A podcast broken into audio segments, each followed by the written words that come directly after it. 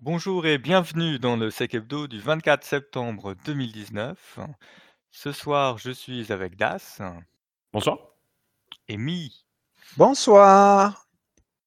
et on va parler de Microsoft Defender ATP, de GitHub, d'un oups, de fraude aux extensions Chrome, d'une Advanced Persistent Threat.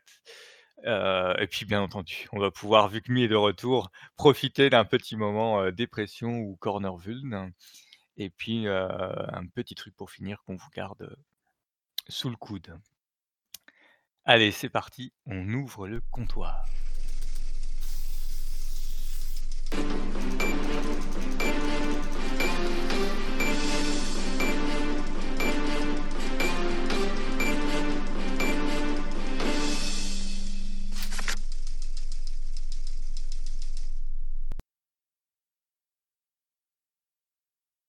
Alors, on commence avec Microsoft Advanced Threat Protection et une annonce qu'ils ont sortie la, semaine dernière, enfin le 9 septembre, sur le magnifique titre Automated Incident Response. Euh, en fait, qu'est-ce qu'ils ont fait? Alors, Microsoft, enfin le, Advanced Threat Protection, j'ai un peu de mal maintenant à comprendre réellement ce que c'est parce que c'est à la fois une extension de Microsoft Defender qui est avant s'appelait pour Windows Windows Defender, mais depuis qu'ils ont intégré Mac, ça s'appelle Microsoft Defender au lieu de Windows Defender. Mais il y a aussi des composants dans Office 365 euh, et euh, tout ça s'achète avec la même licence. Donc c'est pas que du composant client, c'est aussi du composant sur l'infrastructure Office 365. Et globalement, ils partent du constat que euh, les équipes de sécurité passent leur temps à faire la même chose et que ce serait bien si on pouvait automatiser ça pour qu'elles passent leur temps à faire des choses qui sont, euh, où il y a plus de valeur. Euh, donc, ils n'ont pas automatisé, on va voir, ils n'ont pas automatisé euh, grand-chose. En gros, c'est des playbooks de réponse à certaines alertes. Parce qu'au final, quand vous avez une alerte sur Office 365, vous vo- voyez d'où ça vient, vous voyez si ça a l'air dangereux. Si ça a l'air dangereux, vous finissez par supprimer le mail qui est arrivé sur toutes les boîtes mail où il est présent. Et donc ça, c'est une opération qui est scriptable, répétable, qui est souvent scriptée, et donc là, qui est, qui est automatisée. Donc l'avantage d'automatiser ça, c'est que au lieu d'attendre que votre incident soit en queue, qu'il soit ensuite traité par un, incident responder, qui va regarder, qui va faire ah oui effectivement est bloqué. Donc pendant ce temps-là, vous perdez du temps. Sur du phishing, le clic c'est à peu près 120 secondes. hein. Donc en 2 minutes, 2 à 7 minutes, vous avez déjà l'essentiel de vos, de vos cibles qui sont tombées.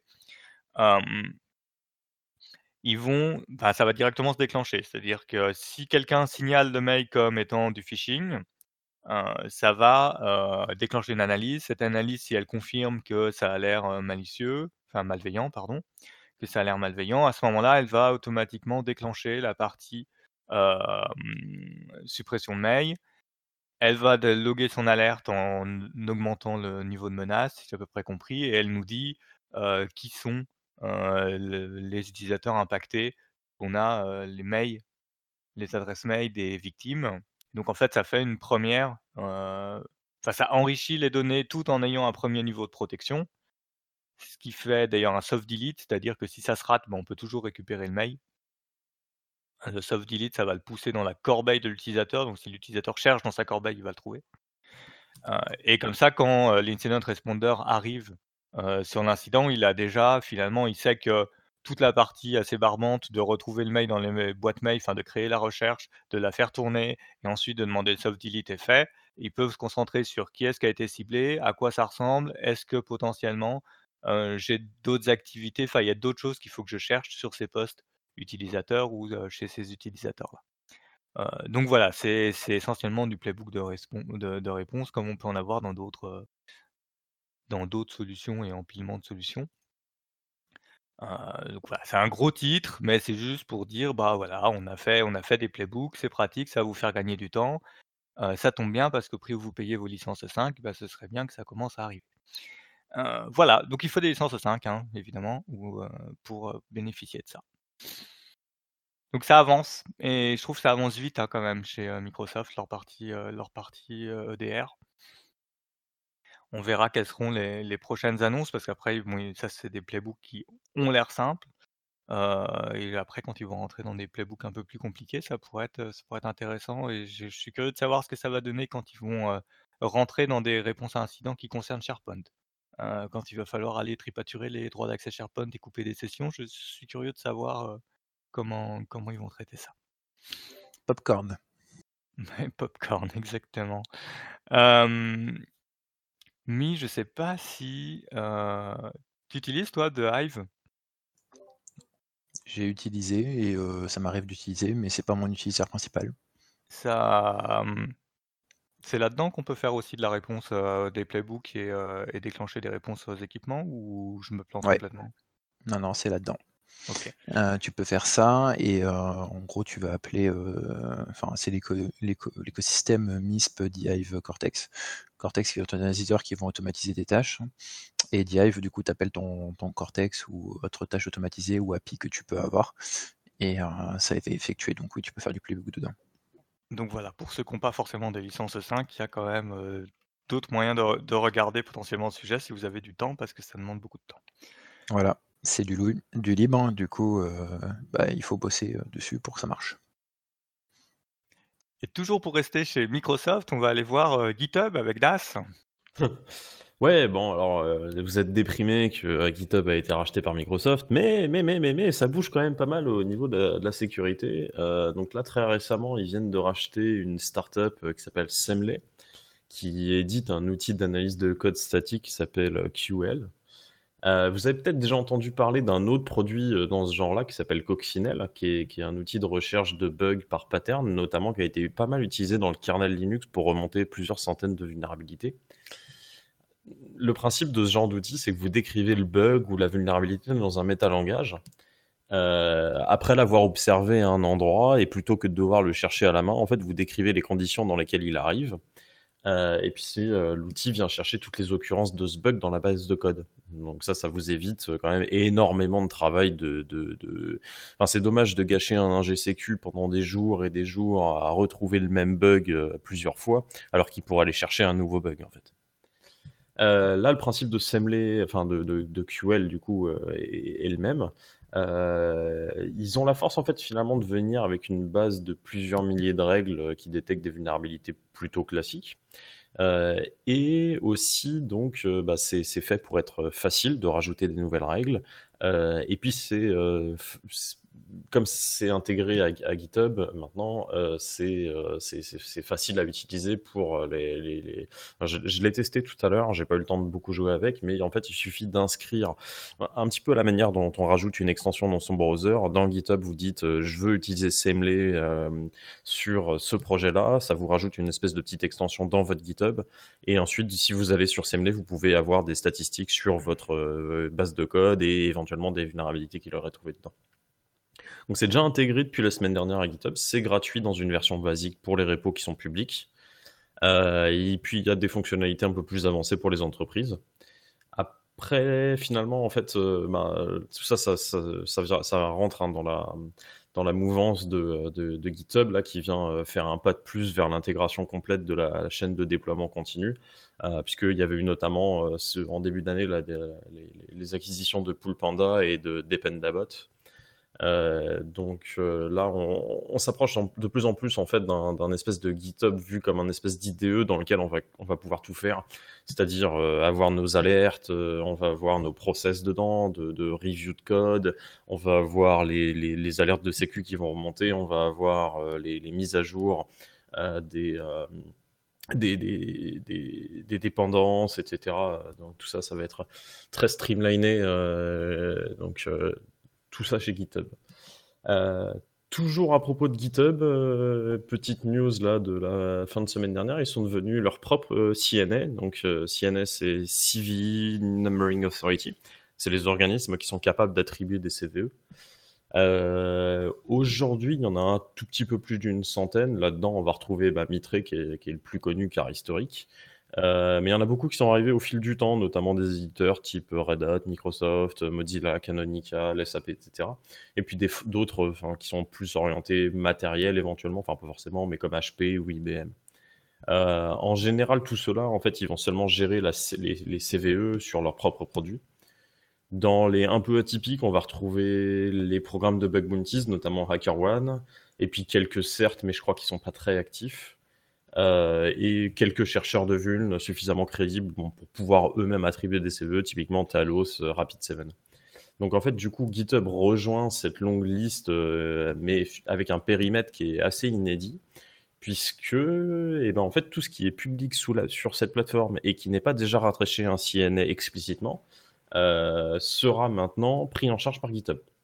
Alors j'espère qu'ils ont prévu du staff, mais ça va bien soulager Mitre qui est quand même débordé depuis 3 ou 4 ans, voire, voire 5 d'ailleurs. Euh, puisque c'est peu de monde euh, qui, qui s'occupe de ça et euh, il y a de plus en plus de demandes de, de, de CVE.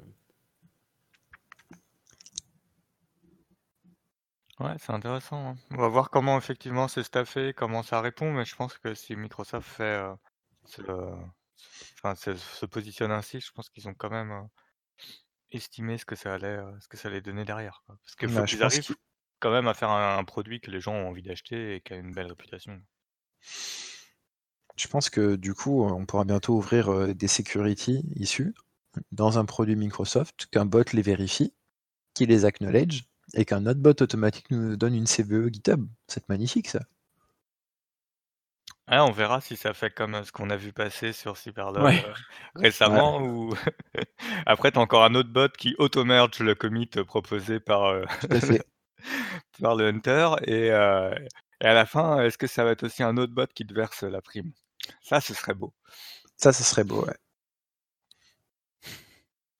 non, c'est une bonne chose, c'est une bonne chose. L'écosystème commence à être vraiment sur les genoux là, Beaucoup de, beaucoup de chercheurs qui, en privé euh, faisaient part de problèmes euh, avec Mitre, qui et puis même en public, en fait, j'en avais déjà parlé, mais par exemple euh, Jean-Baptiste Kempf de VLC qui a eu beaucoup de beaucoup de choses à dire hein, sur les sur, sur le process de manière générale.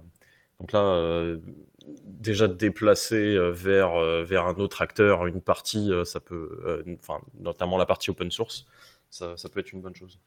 Ah, ça, ça dépend en fait des personnes. Hein. Ils peuvent choisir aussi de demander une CVE sur une autre CNA. Hein. Enfin, moi, ça, sur ça, euh, je pense que c'est parce que les gens veulent avoir une mitre et, du coup, ils portent à mitre. Mais enfin, tu peux utiliser le CertCC, tu peux utiliser Rapid7, d'autres. Enfin, pour moi, le problème, il n'est pas là. C'est que les gens choisissent euh, par historique de balancer à mitre. Après, euh, ce qu'ils pourraient faire, c'est euh, faire une seule plateforme d'enregistrement et après répartir entre les différentes scènes. Ouais, mais ça, c'est du boulot de triage en plus, du coup. Bah non, tu fais au pif. Ou alors vers, par rapport au produit, sinon. Mais enfin, genre euh, tout ce qui va être, je sais pas, Red Hat, ben, ça va à la CNA de Red Hat, tout ce qui va être C'est déjà censé être le cas aujourd'hui. Aujourd'hui, si tu remontes une vue, mettons spécifique à Debian, tu es censé passer par la CNA Debian.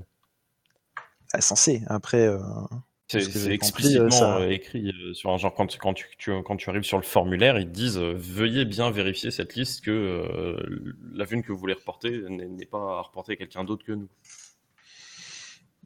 Normalement, si tu as trouvé une vue dans un produit, tu sais consulter une liste et cliquer C'est compliqué, c'est compliqué. un bon mail en full disclose, c'est plus simple.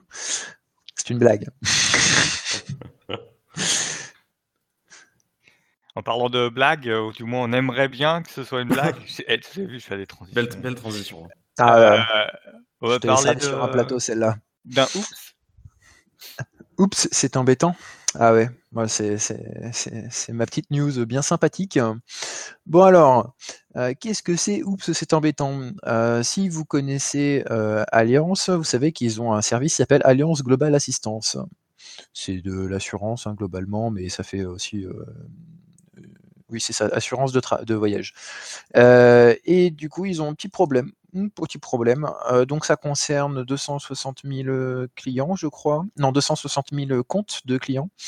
Euh, ce qui s'est passé, bah, dans un endroit sécurisé, dans un coffre sécurisé, bah, ils se sont fait voler le coffre sécurisé où il y avait les bandes de sauvegarde. Euh, bah, du coup, ils ont dû faire une déclaration.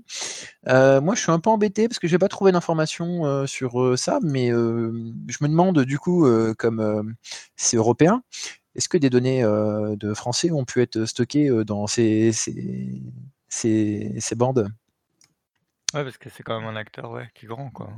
J'ai pas trouvé de formulaire en fait pour mettre par exemple un email ou un compte, etc. pour voir si on avait eu du coup, enfin si on avait été touché par ça. Je regarderai peut-être un peu après, hein, j'ai rapidement, je vais pas aller très loin. Donc ils ont fait un report officiel à la haute autorité des Pays-Bas. du coup, Dutch Data Protection Authority. Euh, ce qui peut être utilisé en fait comme données, ben, c'est tout ce qui va être contractuel. Donc, euh, il peut y avoir des données de banque, il peut y avoir des noms, prénoms, euh, numéros de téléphone, etc. Tout ce qui est cool pour faire de la fraude, hein, bien sûr. ce qui est un peu problématique, hein, par contre, du coup, c'est que ben, je n'ai pas arrivé à trouver l'endroit pour tester. il vous donne un email hein, si vous avez des mails bizarres ou des SMS bizarres vous recevez pour Alliance. Donc c'est claims au pluriel, fraud.nl at alliance.com. Euh, J'ai pas trouvé plus, plus d'informations. Ils l'ont envoyé aux clients qui étaient impactés. Hein. Parce que je oui, c'est ce qu'ils disent. Oui. Euh, ça, qu'est-ce qu'il faut ajouter d'autre? Ils n'ont pas perdu les données, hein, du coup, hein, c'est des backups. Donc, ils ont refait des backups. Euh, espérons qu'ils les aient stockés dans un coffre cette fois-ci, euh, dans une zone sécurisée, euh, vraiment sécurisée. Parce que je me pose quand même la question comment on peut se barrer avec un coffre. Voilà. Ouais. Et surtout qu'on peut se dire que ça doit, ça doit prendre un peu de place leur backup. Quoi. 260 000, après, ça dépend de leur taille de coffre, hein, ça je sais pas, mais bon, c'est quand même assez lourd les coffres sécurisés normalement, et c'est compliqué de se barrer avec facilement, quoi. Donc moi j'aurais bien aimé avoir une vidéo surveillance d'un mec qui se barre avec un coffre. ouais, ça doit être sympa pour montrer ce que c'est que le vol de données, enfin le vol de backup, euh, prochaine présentation, euh, ça aurait fait une bonne image. Voilà.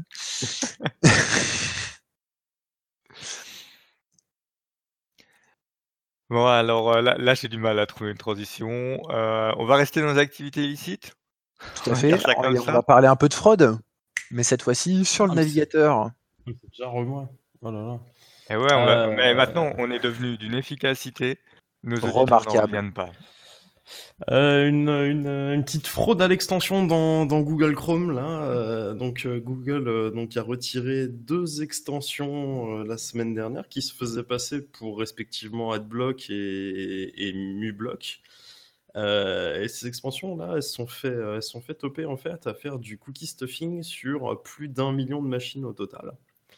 Alors, le cookie stuffing ou le cookie dropping, c'est une technique particulièrement prisée par ce type d'extension malicieuse. En fait, ça vient vous rajouter des, cookies affiliés euh, dans votre navigateur. Ça peut servir notamment à faire du, tracking, mais ça va surtout en fait servir à, générer plein de rétrocommissions frauduleuses quand vous achetez sur Internet en se faisant passer pour euh, la pub qui vous a amené ici pour, euh, pour acheter donc pour un espèce de pour le référenceur qui vous a qui, qui, a amené à l'achat. Euh, et le truc qui est pas cool en fait dans cette histoire, c'est que ces, deux extensions-là, elles, avaient déjà été signalées comme euh, frauduleuses euh, à Google parce que en fait, bah, en fait de, de manière indue le nom d'une autre extension avec les mêmes codes visuels, etc. Donc avec vraiment l'intention de tromper l'utilisateur. Mais en fait, sur le, Google Store, c'est pas interdit d'avoir le même nom qu'une autre application. Euh, donc là-dessus, en fait, on, rappelle euh, bah, une règle d'hygiène essentielle. Euh, les extensions que vous installez dans votre navigateur, elles ont les droits de quasiment tout faire. Elles peuvent voir ce que, vous, ce que vous visitez, elles peuvent injecter des données dans une page, elles peuvent récupérer vos mots de passe. Il ne faut vraiment pas installer n'importe quoi. Euh, tant qu'on est sur le sujet des extensions, euh, si donc vous êtes en train de, enfin si vous utilisez un, bloqueur de publicité, vérifiez que vous utilisez bien uBlock Origin, donc qui est le seul qui n'ait pas encore été racheté par un géant de la pub.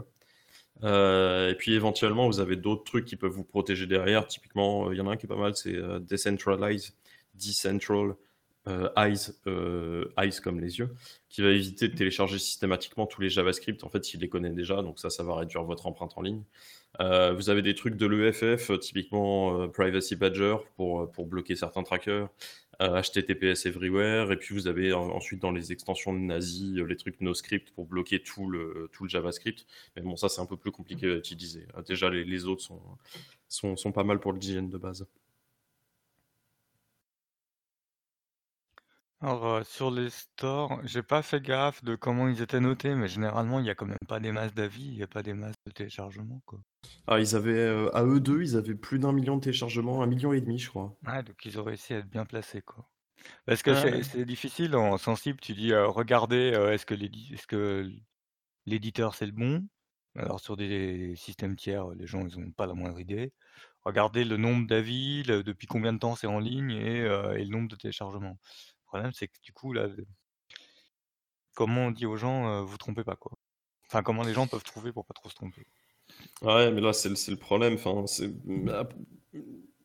sur qui est la responsabilité d'une application qui est dans le store d'une, grosse compagnie? Enfin, c'est. La, la, responsabilité, in fine, elle est chez Google. Enfin, c'est, je, ne voudrais pas apporter de l'eau au moulin de, de, d'Apple, qui a quand même poser de gros problèmes euh, relativement à la propriété intellectuelle et la liberté des développeurs, mais leur store, il est bien verrouillé. On peut pas faire un truc comme ça sur leur store. Alors que là, sur le store de Google, il suffit de faire apparemment donc euh, une, application qui a les mêmes codes visuels avec le même nom que quelque chose qui est, déjà euh, connu. Et en fait, Google n'agit pas jusqu'à ce que finalement l'intention malicieuse soit démontrée. jusqu'à ce qu'il y ait quand même un million et demi de personnes qui aient été. On, on, peut parler d'infection. Ouais, c'est un grand débat, hein. mmh. Entre, euh, ouais, entre la liberté et le régime totalitaire prévoyant, quoi. Euh il y a peut-être un peut-être un entre deux, je sais pas. Moi, je suis pas tout à fait sûr, ça serait vaudrait le coup de regarder les les conditions générales d'utilisation, euh, de ces plateformes, pour savoir qui est responsable, de la mise en ligne et de l'application tant qu'elle reste en ligne? Est-ce que c'est ah le bah, codeur ou est-ce que c'est celui qui va héberger? Parce que autant pour les sites web, euh, l'hébergeur a aussi une responsabilité, mais certes moindre. Euh, par contre, pour euh, les applications, je serais en train d'essayer de voir ça. Tiens, je me suis jamais posé la question. Ouais, regarde aussi chez Apple, mais je pense que dans tous les cas, ils sont dédouanés leurs responsabilités. Ils sont pas fous, ils sont des juristes. Juridiquement, je, me doute bien, mais après la question, c'est est-ce qu'il y a eu des arrêts qui vont dans le sens ou pas? Ah oui. Mmh. Mais tu vas pas avoir trop l'occasion de regarder, parce qu'en fait, il faut que tu nous parles, de ah russe, hein, de Russie encore? Oui! Ça faisait longtemps. Ah. Alors, ça s'appelle Mapping the Connection Inside Russia APT Ecosystem. Ça vient de Intether en collaboration avec Checkpoint Research, si je ne me trompe pas. ce qu'ils ont fait, ils ont fait une grosse, grosse étude, mais alors euh, vraiment propre. Euh, moi, je commence à jouer avec la map et je commence à regarder un petit peu ce qu'ils ce qu'ils ont trouvé derrière. Euh, je t'invite à afficher la map, hein, Gilles, si tu veux t'amuser un petit peu pendant ce temps. du coup, ils ont comparé, je sais plus combien de samples, mais des milliers, sur uniquement les APT russes. Et ils ont regardé le code sharing et aussi différents liens qu'ils pouvaient choper. Euh, que ce soit avec euh, les rapports, etc. Puis ils ont euh, du coup revérifié ces liens qui étaient émis dans les rapports. Et ils ont trouvé d'autres liens aussi qui sont intéressants. Qu'est-ce qu'il y a à retenir de ça? Bah, Ils ont trouvé des liens qui n'étaient pas confirmés. En gros, il y avait eu une allégation de IZ, je crois, sur Telebots. J'essaie de vous retrouver l'information, parce que le bug post, il est long quand même. oui, c'est ça. Euh, Telebots. Bah non. c'est énorme la représentation qu'ils ont faite. Ouais, ouais, ils ont fait un super taf, j'avoue, je, suis fan. Euh, oui, c'est ça. Ils ont euh, linké en fait un destroyer à Exaramel. donc c'est deux noms différents. et 7 avait fait une analyse similaire et ils avaient émis la possibilité Et euh, du coup, là, ce qu'ils ont euh, pu confirmer, euh, c'est que XRML serait bien la nouvelle version de la backdoor qui avait été utilisée chez Industrier lors de l'attaque. Mmh. ils ont aussi fait des relations entre Potato et non Potao et Main Module et Xagent. ils ont trouvé aussi du Black Energy Energetic Beer et aussi Black Energy Password Stealer, enfin le, le, module de Password Stealer dans Black Energy, un Pinch Duke. Euh, c'est intéressant, c'est que ils, du coup, ils ont retrouvé des vieilles sources, euh, ils ont trouvé plein de trucs. Enfin, les, connexions, je n'ai pas tout fini de regarder. Il y a des trucs sympas. Chez Turla aussi, ils ont trouvé des trucs. Euh. C'est vraiment sympa. Je pense qu'on va s'amuser un petit peu, un petit peu de temps dessus. donc, vous. Integer, c'est pas ceux-là qui ont un produit qui te permet de faire des, des, le analysis. Différences, différences binaires à binaires. Mmh, binaire à binaire, euh, pour, oui. retrouver euh, des portions de binaires dans d'autres binaires? Si, c'est ça, le gène d'analysis. D'accord. Euh, et c'est comme, ça qu'ils se sont basés pour faire toutes ces. Tout à fait. Alors en fait, voilà, ils ont fait avec leur outil, et ensuite, ce qu'ils ont trouvé, ils les ont aussi reversés pour vérifier que c'était bien la bonne chose. D'accord. Donc c'est juste des grands malades. Mais euh, ça a l'air d'être vraiment génial. Il y a plein d'IOC en plus qu'on peut récupérer. Euh. moi, je, vais regarder euh, ce soir s'il y en a que j'ai pas loupé dans, toute la galaxie qu'ils ont mis. Mais non, ça a l'air d'être sympa, vraiment. après, qu'est-ce qu'on peut garder de, plus à dire? Vous avez les références aussi? ça, c'est bien, parce que du coup, c'est cool. Moi, j'aime bien. En fait, vous allez avoir les Intether Report qui vont être disponibles, donc vous pouvez cliquer dessus et y accéder. Donc c'est le Gen Analysis de, leur, leur, outil de vérification de binaire, comme disait Das. et par exemple pour Turla, si vous prenez le Carbon Orchestrator V3 V381 qui a été vu en première fois en 2018. Vous avez une petite, rapide présentation du malware. Donc là, il explique que c'est un framework, etc. Il y a des plugins, etc. Et vous avez les références. Donc là, vous allez avoir du coup euh, multi-références. Hein, ils ne sont pas basés que sur un éditeur. Vous allez avoir du Data, vous allez avoir du Kaspersky et encore du Kaspersky pour celui-ci. Euh, si vous allez sur euh, du Sofacy, par exemple, ben, pour celui-ci, vous allez avoir. c'est un mauvais choix, il n'y a pas de référence sur celui-ci. sur le Golden Loader, le Zebrosi, vous allez avoir du Kaspersky ici. Cedreco, vous allez avoir de l'E7. Euh, Sednit encore de. Enfin, euh, si vous cherchez un petit peu, vous pouvez trouver plein de choses euh, super sympas. Euh, là, par exemple, sur Tula et Nightleron, d'ailleurs, on va pas en parler plus que ça, mais il commence à y avoir des samples soumis pour le, les net trans de cette campagne sur Virus Total. Donc du coup, pour revenir sur ça, donc vous avez le rapport des aides. Enfin, c'est un jouet. je pense qu'on va bien pouvoir s'amuser dessus. Ce qui serait bien, c'est qu'on puisse ajouter des références au fur et à mesure ou ajouter des nouveaux samples dessus. Euh, pour l'instant, je n'ai pas trouvé la possibilité. Euh, c'est qu'une map intuitive, euh, etc. Mais j'espère que ce sera possible. Ce qu'ils ont release aussi en même temps, c'est un set de Yararel qu'ils ont embedded sous un binaire qui s'appelle Russia Detector. et du coup, vous avez un standalone exécutable pour pouvoir tester vos, vos postes. Alors, soit vous testez un dossier, soit vous testez votre écosystème entier, euh, soit euh, votre file système entier, soit juste certaines portions, vous pouvez paramétrer.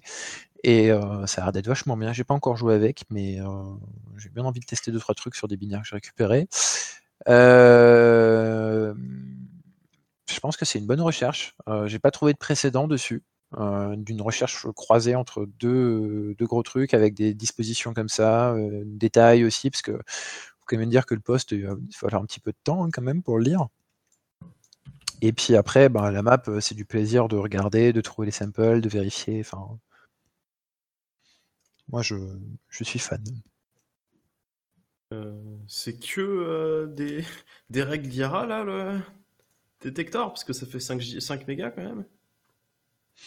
non, t'as le. T'as le. Ah, pas le standalone, le. Attends. je vais dire ça. Euh, hop. Je l'avais ouvert tout à l'heure. Faut que je retrouve dans mes téléchargements. Voilà, voilà, voilà. Hop, show in folder. Ah non, non, non c'est un, ah oui, un, un, binaire avec des règles à côté. Tout à fait. Et du coup, avec, euh, tu peux passer du coup ton set de règles dessus. Ouais. Euh, set zip, ouvrir archive. Voilà, parfait. Ouais, faut être, euh, faut être confiant hein, pour aller coller un binaire sur le parc. Ah, après, tu le vérifies, tu le testes, hein, mais je pense que ce serait plus intéressant de le tester sur réponse incident, sur des cas particuliers ou même pour, euh, pour des playbooks, ça peut être sympa. hein. Après, tu te mets une VM, euh, tu mets ton truc, ton sample que tu as trouvé sur, euh, enfin, sur ton parc ou ailleurs ou qu'on t'a filé en disant tu peux regarder si tu trouves des similarités. Mhm. Les règles de RA, elles sont quand même assez euh, pertinentes à ce que je vois. Et moi je dis ça vaut le coup de tester. Après, le mettre sur tout votre parc, non, c'est plus en réponse incident, hein, c'est pas un truc à la Sysmon qu'il faut déployer de partout. hein. Enfin, sauf si vous êtes joueur, hein, mais bon, moi non. C'est excellent la carte euh, en forme de graphe. Ah ouais, moi j'avoue, je suis fan.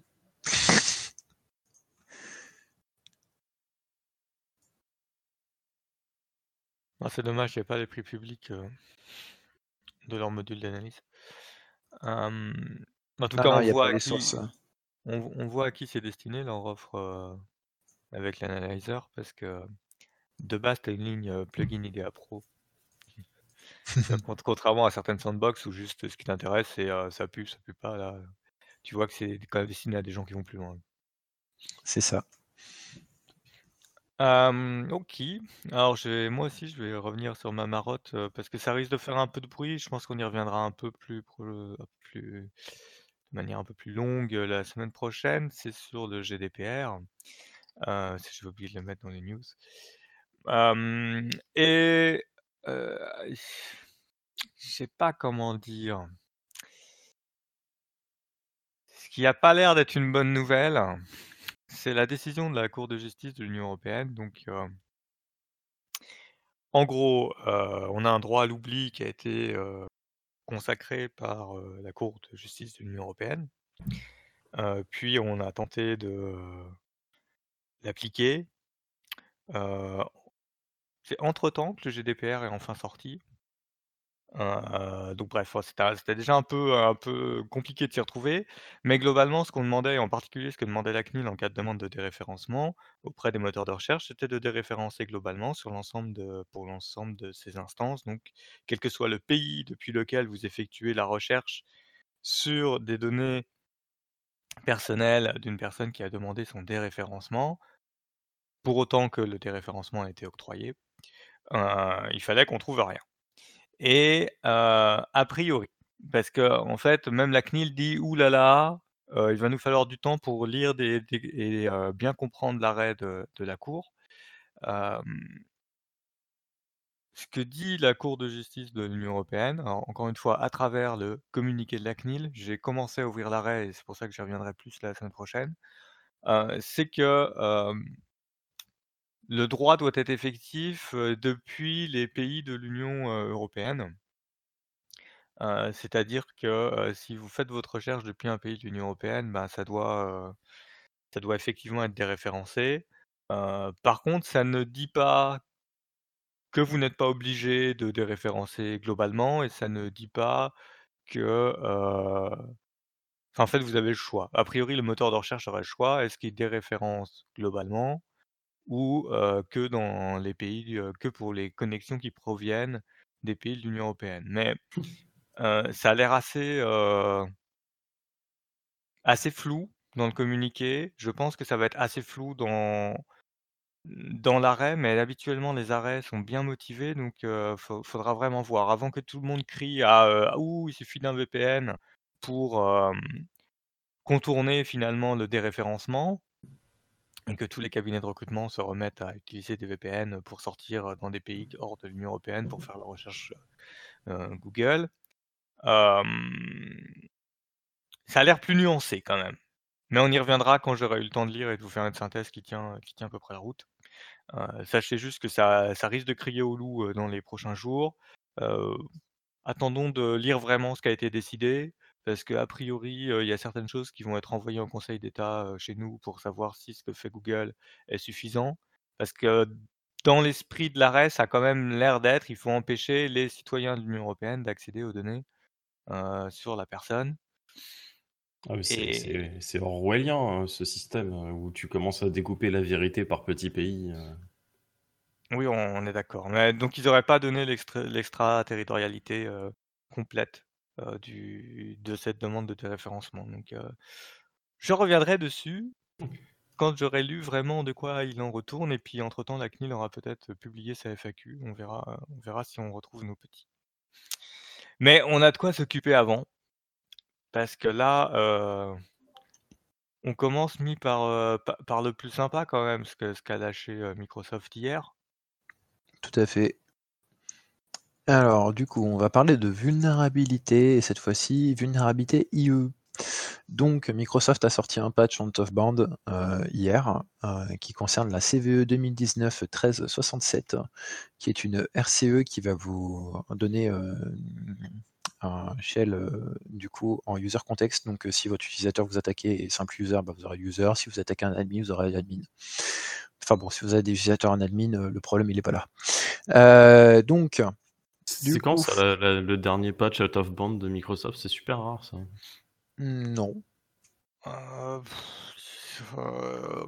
ouais, bah, c'est quand même pas souvent, mais c'est deux fois par an, quoi, deux trois fois par an euh, maintenant. Ça dépend, euh, en fait, maintenant je pense qu'ils ont commencé à faire en sorte que dès que c'est exploité et que c'est vraiment très exploité ou activement exploité, on va dire ça comme ça, du coup ils publient. donc, du coup, ça concerne IE, on a dit, oui, donc le groupe non officiel qui serait derrière serait Dark Hotel. c'est ciblé au niveau. Le patch, il est sorti le 23. Il faut patcher, messieurs et mesdames. pour celui-ci, il y a le lien de Microsoft.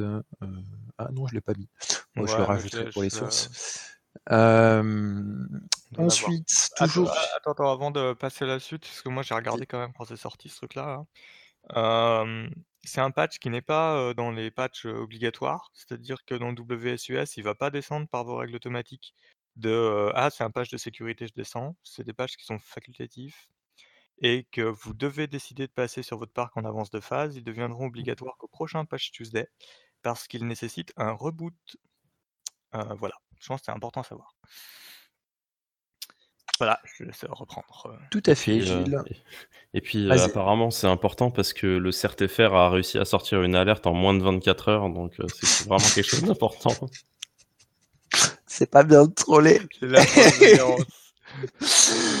Euh, on continue avec la CVE 2019-1257. Donc celle-ci, en fait, euh, bah, ça sert à rien de patcher, hein, sauf si vous l'avez pas encore fait. Donc c'était dans le dernier patch, donc le patch Tuesday euh, de début septembre. ce qu'ils ont fait, en fait, ZDI, ils ont publié du coup leur write-up. Donc là, ça va être intéressant pour ceux qui vont vouloir s'amuser. surtout SharePoint plateforme assez attaquée euh, ces derniers temps, donc euh, à patcher rapidement. Vous avez le lien du write-up en dessous. Euh, globalement, la RCL s'exécute sur un composant qui est chez ZDI qui s'appelle le BDC. le nom entier, c'est Business Data Connectivity. et du coup, c'est une désérialisation dans les streams XML Serializer. derrière, bah, il vous donne un peu toutes les infos. J'ai pas encore vu le POC mis dessous. Par contre, il est suffisamment bien détaillé derrière ce que vous avez besoin. pour moi, ça devrait être assez utilisé. C'est du SharePoint, ils aiment bien l'utiliser en ce moment, donc je pense que ça a de l'avenir en exploitation. Euh, derrière, nous passons sur la CVE 2019-14-835, euh, qui est une VM Escape sur QMU qui a été découvert du coup par Blade. C'est euh, une autre division de chez Tencent que je connaissais pas. Je connaissais le TSRC, je connaissais. Il y a un autre nom, enfin une autre équipe de chez Tencent, mais Blade je connaissais pas jusqu'à présent. Donc je regarde un petit peu ce qu'ils ont mis. Ah bah celle-là elle est pas mal. Hein, donc ça concerne le vhost, j'essaie de vous retrouver le, voilà, c'est ça, vhost slash vhost underscore net. Hein. si vous utilisez ça, il y a des grandes chances hein, sur QMU. Ah bah, il faut le patcher rapidement. ils ont mis l'exploit en plus, tout publié, comme on aime. Il y a les workarounds qui ont été publiés pour certains, pas pour tout. Euh, Il y a des, work, euh, des workers. et Les workers ont été publiés. Par contre, euh, les fixes euh, n'ont pas été publiés pour tout le monde. Euh, Debian, euh, si je dis pas de conneries, c'est euh, patché sur la security. Euh, Jesse, euh, Suze, euh, je me rappelle plus. Je vais l'ouvrir. Et Red Hat, euh, il y en a qui ont été release, mais pas tout le monde. Euh, Red Hat, tac tac tac. euh, euh, ça a été fixe. Ah si, c'était fixe hier, voilà. Et euh, ce matin pour euh, la virtualisation 4, voilà. Euh, donc, bah, faut patcher. Encore, toujours.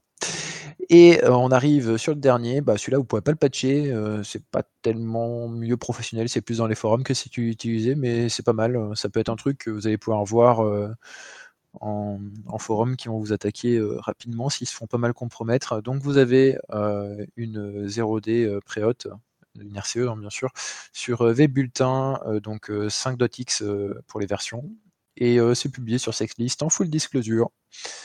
Ah, c'était Vbulletin, publié hein, hier. c'est un système de forum. C'est du PHP, Vbulletin, non? Hmm, J'ai un doute.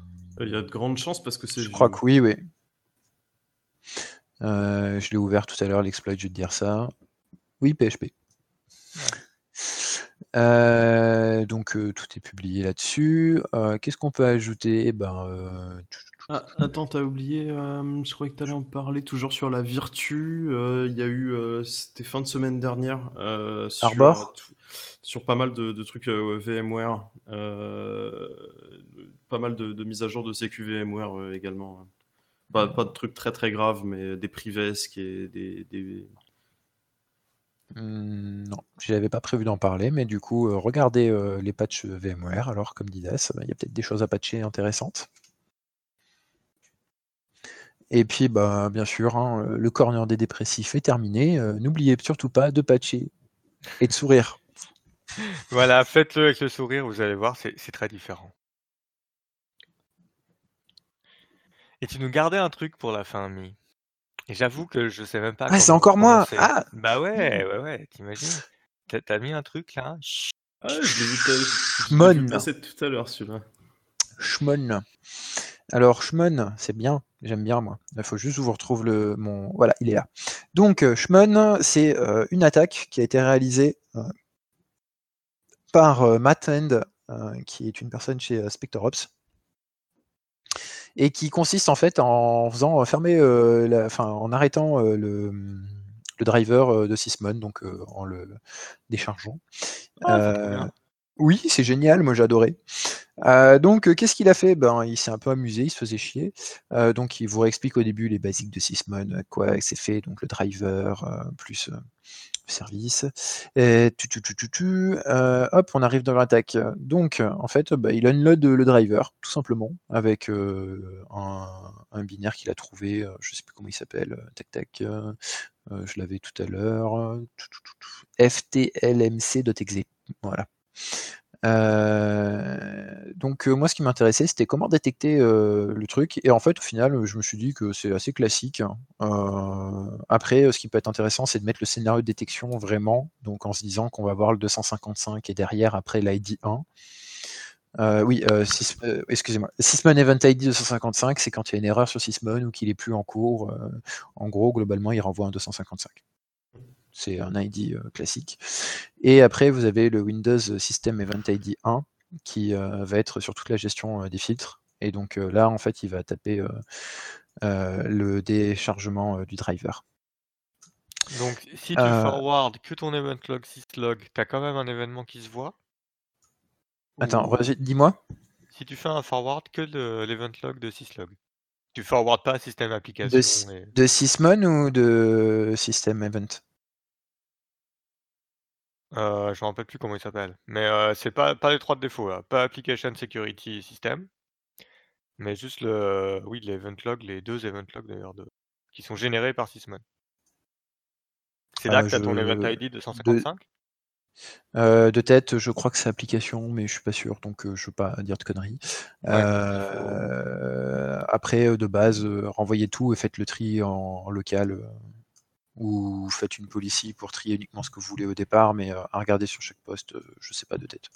Ouais, non, mais ça, tu, tu, vas le taper dans les trois, dans les trois syslog principaux, quoi.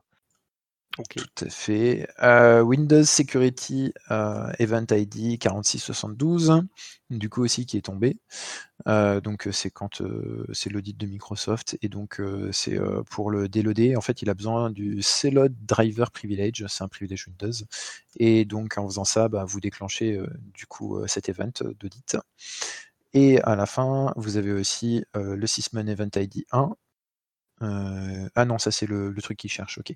Euh, ça c'est bon. Euh, ce qui est intéressant, c'est que quand tu le changes aussi au démarrage, par défaut il revient. moi j'ai bien aimé la méthode de détection pour trouver le sysmon en fait, même si vous le nommez différemment, etc. dans les services. Il a utilisé quelque chose qui s'appelle l'altitude. je ne connaissais pas particulièrement. Donc pour faire simple, l'altitude c'est une place qui est donnée par Microsoft au driver. Et en gros, il va toujours aller dans cette place. Et donc en faisant une requête sur toutes les altitudes, en faisant un filtre sur euh, l'altitude nécessaire pour Sysmon, euh, j'essaie de vous retrouver l'altitude exacte de Sysmon, il avait donné... 31 337. Merci Das. Euh, et donc en faisant ça, bah, vous trouvez tout le temps le nom du service Sysmon. Alors c'est intéressant pour les attaquants, aussi, il hein, ne faut pas se mentir. Euh, moi, je pense que c'est un truc à regarder. Euh, et puis, euh, du coup, j'ai bien aimé parce que des attaques sur Sysmon, ça commence à se faire un petit peu entendre parler, pas trop, mais un petit peu quand même. Et comme c'est un outil qui est assez utilisé, c'est gratuit, c'est pas trop compliqué à mettre en œuvre si vous y mettez un peu de temps et des personnes derrière. je trouve que c'est intéressant à regarder il est sympa le chercheur, il te dit comment l'attaquer et puis comment, euh, comment te défendre de cette attaque-là. C'est ça. Ah mais c'est bien, parce que du coup, euh, moi c'est du coup c'est les postes que, que j'apprécie, parce que du coup, tu as la partie attaque qui va être utile pour euh, nos amis Red Teamer et Pentester, et la partie du coup défense, hein, qui va être utile pour la défense, donc pour mettre un scénario en place. Et donc après, ben, tu regardes tes logs, tu mets en place tes conditions. Si j'ai Event 255 et Event ID 4672 derrière, bah, regarde telle chose, etc. Enfin, mmh. c'est des trucs sympas, ça. Donc euh, moi j'ai bien aimé. Euh, il, référence aussi les papiers. Bon, il n'a pas référencé toutes les anciennes attaques sur Sysmon. Il y en a un petit peu plus que ça, mais c'est pas mal. et puis, oui, il donne aussi des possibilités de faire en sorte de bloquer la chose avec une, ACL à la fin. Il remarque aussi que si on change l'altitude actuellement du service de Sysmon, du driver de Sysmon, il ne démarrera pas au bout. Donc globalement, l'altitude est très très intéressante. Ça peut être quelque chose à voir après dans le futur si Microsoft pense ou non le, rendre possible euh, modifiable, ou s'il le modifie euh, selon des releases ou selon euh, un, un, jour, enfin un pseudo random un peu chiant à trouver pour les attaquants. Enfin, l'idéal, ce serait que ça soit du random, mais bon, j'y crois moyen. J'ai trouvé la recherche très intéressante. Ah ouais, c'est sympa. Hein. Alors j'ai dit n'importe quoi sur l'altitude. Euh, en fait, son altitude de base, c'est 385 201 et lui, il l'a changé en 31 337. J'aurais dû me douter que c'était un nombre un peu spécial. Euh, moi, je vais pas retrouvé dans le. Je cherchais tout à l'heure rapidement. Euh, tac, tac, tac. Ouais, c'est ça, 38 5201. Ouais, t'as raison. Ah oui, oh, ouais, bah ouais. Je suis fatigué. Je, suis fatigué. je, viens de comprendre. c'est moche. c'est un eh des rares nombres qui se lisent. Ouais. Voilà. Lit Voilà. C'était pour euh, le côté fun. Donc, euh, ouais, euh, très bon papier. Enfin, très bonne recherche. Voilà. Pour moi, sur ça, c'est pas mal. Hein. Est-ce que tu as des, des, sujets que tu as vus de dernière minute, Gilles, dont tu veux nous parler? Non, non, moi je suis plus trop en état. Les conférences, on y reviendra la semaine prochaine. Je crois qu'il nous reste une semaine avant on peut ajouter euh, celles qui ont été, qui ont été annoncées. Ouais, vas-y, je t'en prie. bah, déjà, il y a les assises. Ensuite, du coup, il y a BotConf et il y a eu le CFP pour Corinne qui a été annoncé. Et après, c'est le FIC pour les conférences françaises. Après, je les connais pas toutes, hein, il y en a peut-être d'autres. euh, voilà. Mais de Euh, tête, Il y a euh, le CFP de SIGSEC V2 qui a Ah, oui. la semaine dernière et les, le CTF Mois de septembre, ouvre, décembre. euh, le CTF ouvre la semaine prochaine pour une conf, euh, il me semble en novembre, mais c'est peut-être euh, décembre, euh, je, je me souviens plus exactement. L'année dernière, c'était pas décembre? Attends, je vais regarder ça. Donc la. CFP, c'est le call for paper, donc c'est la demande des, des gens qui veulent faire des presses. Ah oui, il faut mettre association, sinon on tombe sur la documentation. Hop. 30 novembre, voilà. On remercie euh, Shprook, qui euh, nous a soufflé dans l'oreille un peu fort. Voilà. Euh, Euh, bon, on sera aux assises, je pense qu'on en reparlera la semaine prochaine, mais si vous y allez, on devrait pouvoir se retrouver pour boire un coup. Et parler sécu, évidemment, c'est le rôle des assises. hein. Et puis voilà, je pense qu'on a fait le tour, on mettra les liens. Ah, on a fait un bon tour. là. Allez, on va fermer le comptoir si je retrouve les boutons, mon interface, tout ça, tout ça. À plus ouais, c'est tard. compliqué ce soir. Au revoir. Bonne soirée.